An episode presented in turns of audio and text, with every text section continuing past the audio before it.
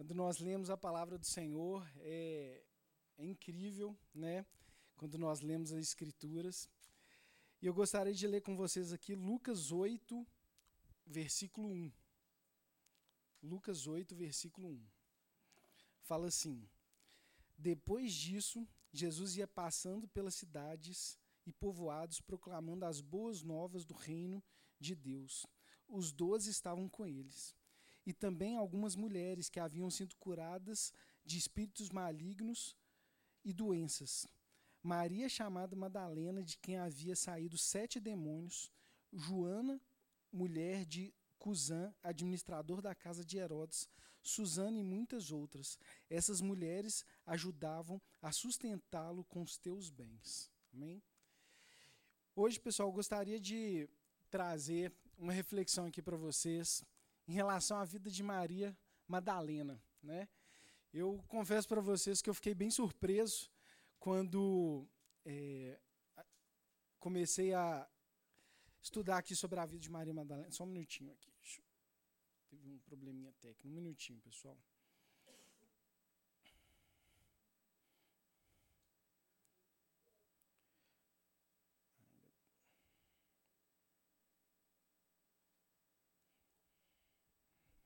Excelente. É, então a Maria Madalena, ela foi uma pessoa chave, a gente vê nas escrituras. E a primeira reflexão aqui em relação à vida de Maria Madalena, o nome dela, né, Maria Madalena, é, na, nos dias de Jesus as pessoas elas não tinham é, não tinham o costume de ter esse sobrenome, né? Hoje Camila Portnaider, né? As pessoas ou elas eram chamadas por, pela profissão, fulano fazia isso, ou as pessoas eram chamadas pela cidade que elas moravam, ou pelos pais dela, né? Fulano, filho de Ciclano. E Maria Madalena, na verdade, a melhor tradução seria Maria de Magdala, que era uma cidade que ela morava, né? Era às margens ali do Mar da Galileia, né? E essa cidade é bem interessante porque ela foi uma cidade recém-descoberta. Né? Ela, ela teve uma inundação, mais ou menos 60, depois, 67 depois de Cristo. E em 2009 que eles um hotel foi construir lá antes dele fazer as construções do hotel, tiveram que fazer uma avaliação do terreno, descobrir as ruínas dessa cidade, né? Essa cidade Magdala era uma cidade muito é, é, cheia, ela tinha ali de mil a duas mil pessoas na, na época. Né? Ela tinha um mercado de peixes, então várias pessoas ali que pescavam na região do Mar da Galileia iam para essa cidade ali vender os peixes. Então esse era mais ou menos o contexto onde Maria Madalena, ela, as origens dela aqui, né, tá? E Jesus, a gente vê em Mateus 4:23, fala assim: Jesus foi por toda a Galileia, ensinando nas sinagogas, pregando as boas novas do reino e curando todas as enfermidades e doenças entre o povo. Mateus 15:39 fala assim: E havendo despedido a multidão, Jesus entrou no barco e foi para a região de Magdá. Então, Jesus ele, ele passou pela cidade ali de Maria Madalena, né? Fazia parte ali do lugar onde Jesus ministrava. E é impressionante que uma outra reflexão sobre a vida de Maria Madalena, ela foi citada 12 vezes nas Escrituras. E ela parece mais que alguns discípulos de Jesus, né? Tomé, Tiago, filho de Alfeu, Bartolomeu, Judas Tadeu, Simão Zelote. Esses cinco discípulos eles tiveram menos citações e falas do que Maria Madalena. A gente vê realmente é, como é, ela estava presente ali na vida de Jesus, estava presente no ministério, né? E algo que nesse texto que nós lemos aqui fala que ela foi liberta de sete demônios, né? É, e a gente vê que em relação a esse ponto, em hebraico sete ele significa completo. É como se ela tivesse ali completa, realmente, de, de espíritos imundos. A gente vê um caso na Bíblia que é, tinha um homem que ele estava no estágio também de estar atormentado por esses espíritos. Em Mateus 5, 2 fala assim: Quando Jesus desembarcou, um homem com espírito imundo veio dos sepulcros ao seu encontro. Este homem vivia nos sepulcros e ninguém conseguia prendê-lo, nem mesmo com correntes, pois muitas vezes lhe, lhe havia sido acorrentado pés e mãos, mas ele arrebe, arrebatara as correntes e quebrara os ferros dos seus pés. Ninguém era suficiente forte para dominá-lo. Noite e dia ele andava gritando e cortando-se com pedras entre os sepulcros e nas colinas. Olha o estado desse homem, né? Que aqui a gente vê vivia nos sepulcros, ninguém podia prendê-lo, andava e gritava e se cortava.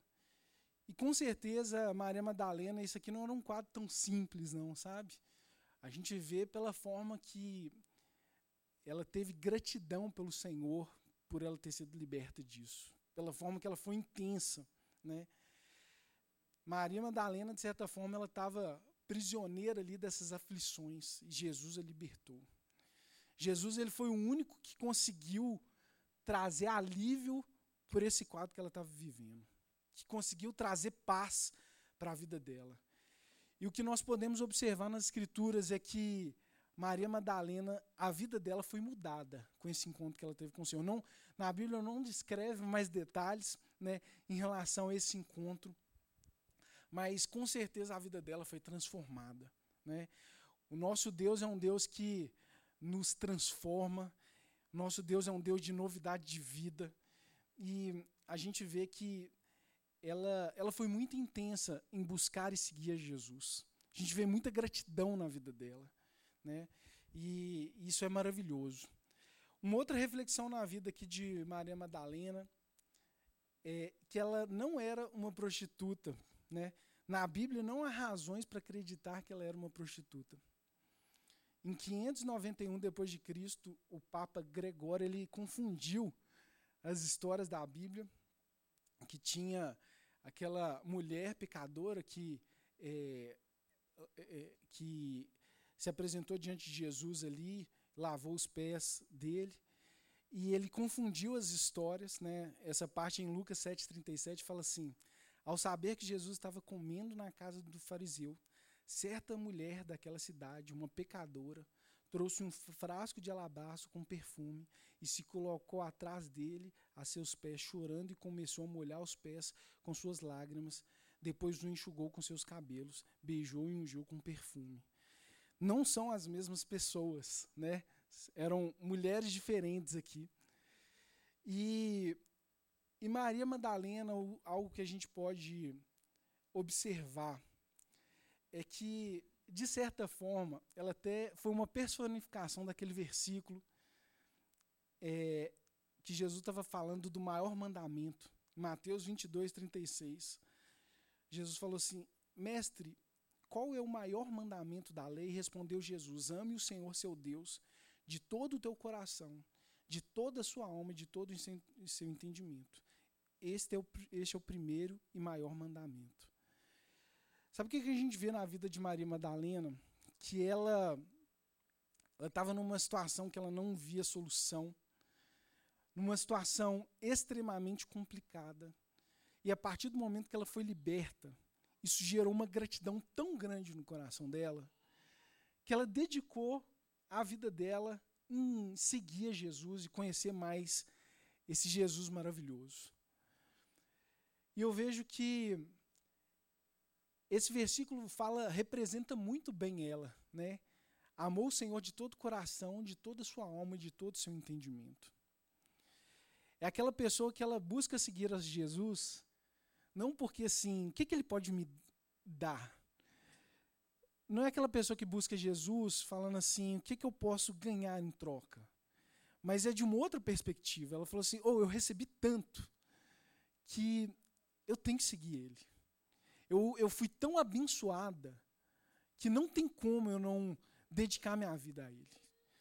E isso, essa é a condição que nós estamos hoje, né? Quando nós olhamos, hoje é um dia que nós estamos comemorando a Páscoa, quando nós olhamos para o sacrifício de Jesus, essa deveria ser a nossa postura. a gente vê em Maria Madalena um coração de gratidão, né? Ela estava presente diante de Jesus por gratidão, né? Que esse seja o nosso estilo de vida, amém? Uma outra reflexão em relação à vida de Maria Madalena é que ela, ela estava num grupo de mulheres que investia no ministério de Jesus. Provavelmente Maria Madalena é, é lógico que isso não dá para a gente fechar o raciocínio, mas talvez ela era viúva de um homem rico, talvez ela fazia parte de uma família de posses, porque na Bíblia fala que ela investia, ela era uma investidora. Hoje é muito chique falar, né, fulano, investidor. Ela era uma investidora de, do ministério de Jesus. Financeiramente, ela investia. Né, a gente vê nesse versículo que nós lemos aqui no início, Lucas 8, 1 a 3, e fala aqui, ó, e também algumas mulheres que haviam sido curadas de espíritos malignos de doença, Maria, chamada Madalena, de quem havia saído sete demônios, Joana, mulher de Cusã, administrador da casa de Herodes. Olha, essa Joana, ela era casada com o administrador da casa de Herodes, um gerente lá, e Suzana e outras, essas mulheres ajudavam a sustentá-lo com seus bens. Né? Então, a gente vê Maria Madalena, ela, no primeiro momento, nessa situação de sete demônios ali, de muito tormento na alma. No segundo momento, ela seguindo Jesus e depois ela investindo financeiramente no ministério de Jesus. Isso fala muito da gratidão que ela tinha pelo Senhor. Muito. E o Senhor, ele quer fazer de mim e de vocês pessoas gratas. Pessoas que seguem a Ele com gratidão. Isso é muito forte. Uma pessoa grata é uma coisa assim intensa, porque ela não faz aquilo por obrigação. Ela não está cumprindo uma tarefa por causa que o chefe está olhando. É por gratidão. Uma outra reflexão da vida de Maria Madalena é que ela foi uma testemunha chave. Ela esteve presente na crucificação. A maioria dos discípulos, é, no momento ali que apertou, fugiram. E ela estava ali muito próxima do Senhor. E ao mesmo tempo ela foi a primeira pessoa a ver Jesus ressurreto. A primeira. É incrível. Na época aqui de Jesus, o testemunho de uma mulher ela não tinha um valor legal. Se a mulher visse um crime, fulano matou ciclano, e ela fosse no tribunal testemunhar, não valia. O testemunho dela não valia nada, não tinha força na lei. E Maria Madalena, alguns historiadores até falaram que é, ela ter sido a primeira pessoa que viu Jesus ressurreto no contexto da época não fazia sentido se fosse uma história inventada. Porque para que, que eles iam colocar uma mulher na época? Não fazia sentido o testemunho dela, porque ele não tinha valor. Hoje, hoje, hoje faz muito sentido, mas na época não, não tinha esse peso. E alguns historiadores até falam que esse fato de ter sido citada como a primeira que teve o um encontro com Jesus ressurreto revela muito da verdade que isso aconteceu. Né? Fala realmente como esse fato foi relevante. Né? Alguns versículos aqui a gente pode ver, é, principalmente próximo ali da crucificação, Maria Madalena, muito próximo, em João 19, 25, fala assim: Perto da cruz estavam sua mãe, a irmã dele, Maria, mulher de Clopas, e Maria Madalena. Marcos 15, 47. Maria Madalena e Maria, mãe de José, viram onde ele fora colocado. Então, após a crucificação. Marcos 16, 1. Quando terminou o sábado, Maria Madalena, Salomé e Maria, mãe de Tiago, compraram especiarias aromáticas para ungir o corpo de Jesus. Olha a investidora aí de novo. Marcos 16, 9. Quando Jesus ressuscitou na madrugada do primeiro dia da semana, apareceu primeiramente a Maria Madalena, de quem havia expulsado sete demônios. Então, esse é o contexto aqui que a gente vê da vida de Maria Madalena. Incrível, né? E quero falar hoje com vocês sobre o impacto da ressurreição. Na Páscoa nós estamos comemorando que Jesus ele morreu ali por nós, mas ele ressuscitou. Amém? Hoje ele vive, ele venceu a morte. Essa é a nossa celebração hoje. E fala aqui em João 20, versículo 1. No primeiro dia da semana, bem cedo, estava ainda escuro. Maria Madalena chegou ao sepulcro e viu que a pedra da entrada tinha sido removida. Depois, é, eu não vou ler a continuação aqui, já vou pular para João 20, 11, e fala assim: Maria, porém, ficou entrada do sepulcro chorando. Enquanto chorava, curvou-se para olhar para dentro do sepulcro e viu dois anjos vestidos de branco, sentado onde estivera o corpo de Jesus, um à cabeceira e outro aos pés. E eles lhe perguntaram: Mulher, por que você está chorando? Levaram embora o meu senhor, respondeu ela, e não sei onde o puseram. Nisso ela se voltou e viu Jesus ali, em pé, mas não o reconheceu. Disse ele: Mulher, por que está chorando? Quem você está procurando? Pensando que fosse o jardineiro, ela disse: Se o Senhor o levou embora, diga-me onde o colocou, e eu o levarei. Jesus lhe disse: Maria. Então, voltando-se para ele, Maria exclamou em aramaico: Rabone, que significa mestre. Jesus disse: Não me segure, pois ainda não voltei para o Pai. Vá, porém, a meus irmãos e diga-lhes: Estou voltando para o Pai e Pai de vocês, para o meu Deus e Deus de vocês. Maria Madalena foi e anunciou aos discípulos: Eu vi o Senhor e contou-lhe o que lhes dissera. Aleluia! Tremendo, né? Esse encontro aqui que Maria teve. E a gente pode ver que existe um poder muito grande na ressurreição. Principalmente falando desse encontro que Jesus teve aqui com Maria. E eu queria falar alguns aspectos aqui da ressurreição. O primeiro que a ressurreição, ela, ela fala de um Deus misericordioso, né? Ela fala de um Deus que está focado em relacionamento. Hoje, em reuniões até de trabalho, fala muito assim, reunião um a um. Quem já ouviu essa expressão? One on one. É o tipo de reunião que você tem que ter ali para entender como está o dia a dia da pessoa. Não é aquela reunião generalizada de você ter que falar tudo para todos, mas quer ouvir o ponto de cada um. E Jesus ele quis ter uma reunião muito específica com Maria, né? A gente pode ver essa gentileza que Jesus se aproximou dela. Jesus ele perguntou: "Por que, que você está chorando?" No segundo momento, Jesus perguntou: "Quem que você está procurando?" Depois Jesus a chamou pelo nome né? E é incrível que Jesus ele não se apresentou como Superman, tipo assim, ó, cheguei, venci, mas é como se ele valorizasse o relacionamento, né? Ele não quis chegar e falar assim, eu sou um intocável. Ele quis ouvir ela, chamou ela pelo nome. E a forma que Jesus se aproximou de Maria fala muito da forma que ele pretende se relacionar comigo com você, como um Deus pessoal. Quando você para para ouvir uma pessoa, é, é que você dá importância a ela, né? E Jesus ele quis ouvir o que, que ela estava chorando, o que, que ela que, que ela estava preocupada. Jesus estava se revelando a ela como um Deus pessoal, né? Isso é tremendo. E eu creio que o Senhor ele quer se revelar para você assim, amém? Um outro aspecto da ressurreição é que Jesus que se revela a nós. É, isso é muito curioso.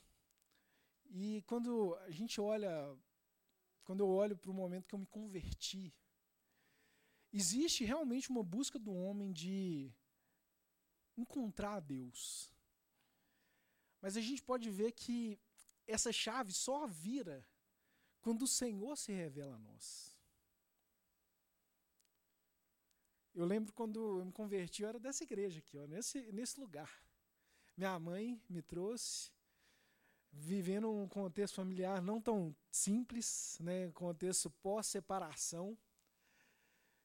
E eu vinha na igreja, gente, eu achava muito chato. Falava, nossa, chato demais na igreja. Minha mãe, assim, ela chegou num ponto que ela queria é, meio, quase que forçar. Ela falava assim: ó, hoje vocês vão fazer resumo da Bíblia.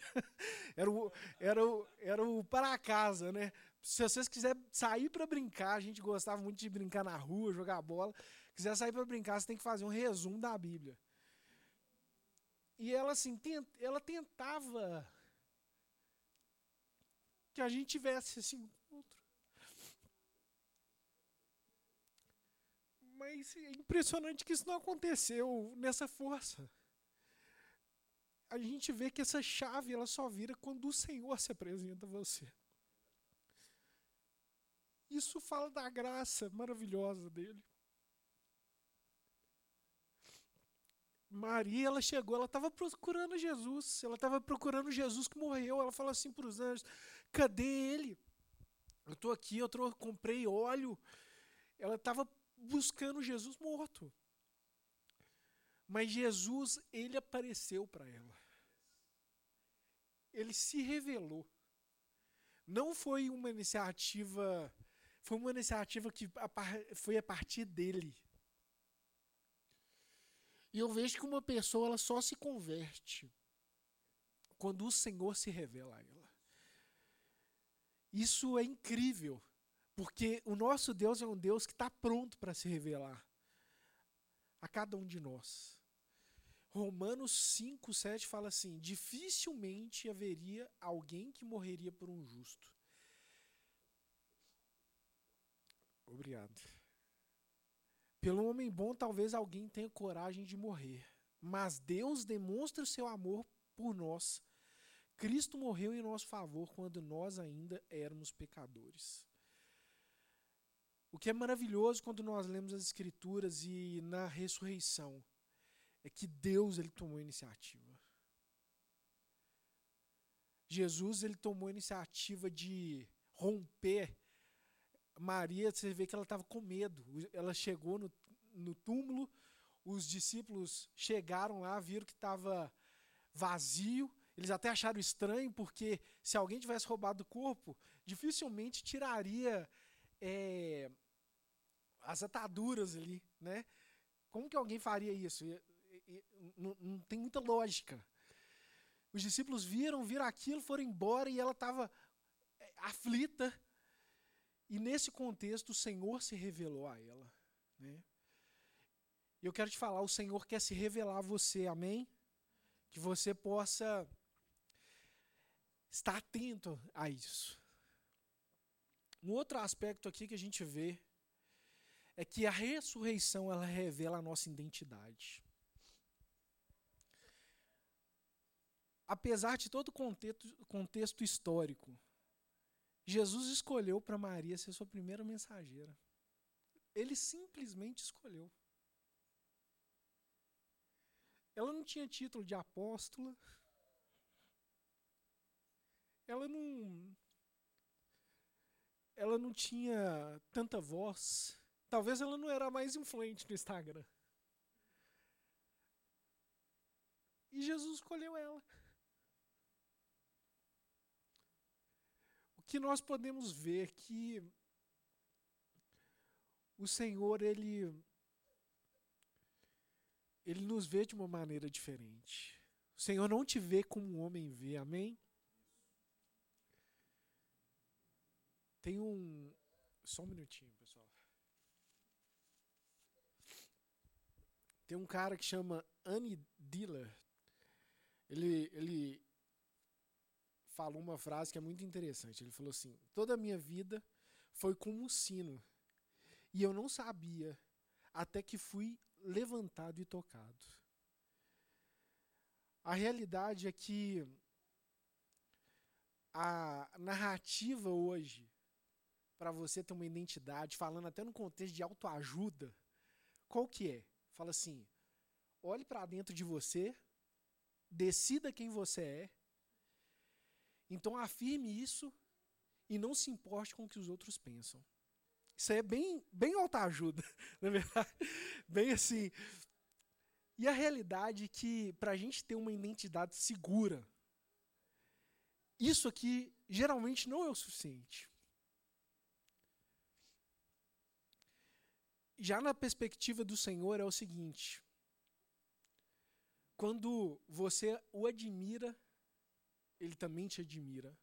Na verdade, ele tomou a iniciativa primeiro, mas num contexto de relacionamento. Uma pessoa que você respeita e também te respeita. Uma pessoa que você ama e ela também te ama. E a partir deste ponto, Jesus afirma sua identidade. Ou seja, a sua identidade ela não está afirmada em você, mas nele. No que ele pensa a seu respeito. E é incrível que Jesus, sendo o ser mais grandioso do universo, no ato que mudou toda a humanidade, ele deu atenção para essa mulher, né? Ele ele chamou ela dessa mensageira. Ele deu sentido para a vida dela. Eu creio que o Senhor hoje ele quer nesse dia de ressurreição, ele quer te dar uma identidade segura nele. Gente, uma pessoa que tem uma identidade segura, ninguém pega essa pessoa não tem oportunidade boa demais, não tem proposta. É, pega essa pessoa, ela está segura em Deus, né? Ela não tem que se provar. E eu creio que o Senhor ele quer nos levar a esse ponto, né? Maria ela teve um encontro com o Senhor ali, ela foi transformada, ela foi privilegiada, né? E ela foi e anunciou aos discípulos: Eu vi o Senhor. E outro aspecto da ressurreição é que na ressurreição o Senhor tira todo o medo do nosso coração. É engraçado aquela fala aqui que Jesus fala: Não me toque, porque eu vou para o Pai. A realidade é que o que o Senhor estava falando é: eu vou para o Pai, eu vou enviar o Espírito Santo. Fique tranquilo, eu não vou te deixar mais só. Eu vou enviar o Consolador. Nada vai poder nos separar desse amor. Nada vai te separar disso. Que Jesus estava falando é que, através do Espírito Santo, nós estaremos juntos para sempre. E eu creio que o Senhor, ele realmente ele quer tirar todo o medo do nosso coração. A ressurreição é algo maravilhoso e eu creio que nós como cristãos nós precisamos usufruir mais disso. Amém? Eu queria te convidar para colocar de pé. É incrível que em 1 Coríntios 5,7 fala assim: Limpai-vos, pois, do fermento velho, para que sejais uma nova massa, assim como estáis sem fermento, porque Cristo, a nossa Páscoa, foi sacrificado por nós. Paulo aqui fala, porque Cristo, a nossa Páscoa, foi sacrificado por nós. Hoje é um dia maravilhoso. Hoje é um dia de nós vermos Jesus como ressurreto. Eu creio que hoje ele quer reafirmar sua identidade e quer demonstrar essa graça maravilhosa. Amém?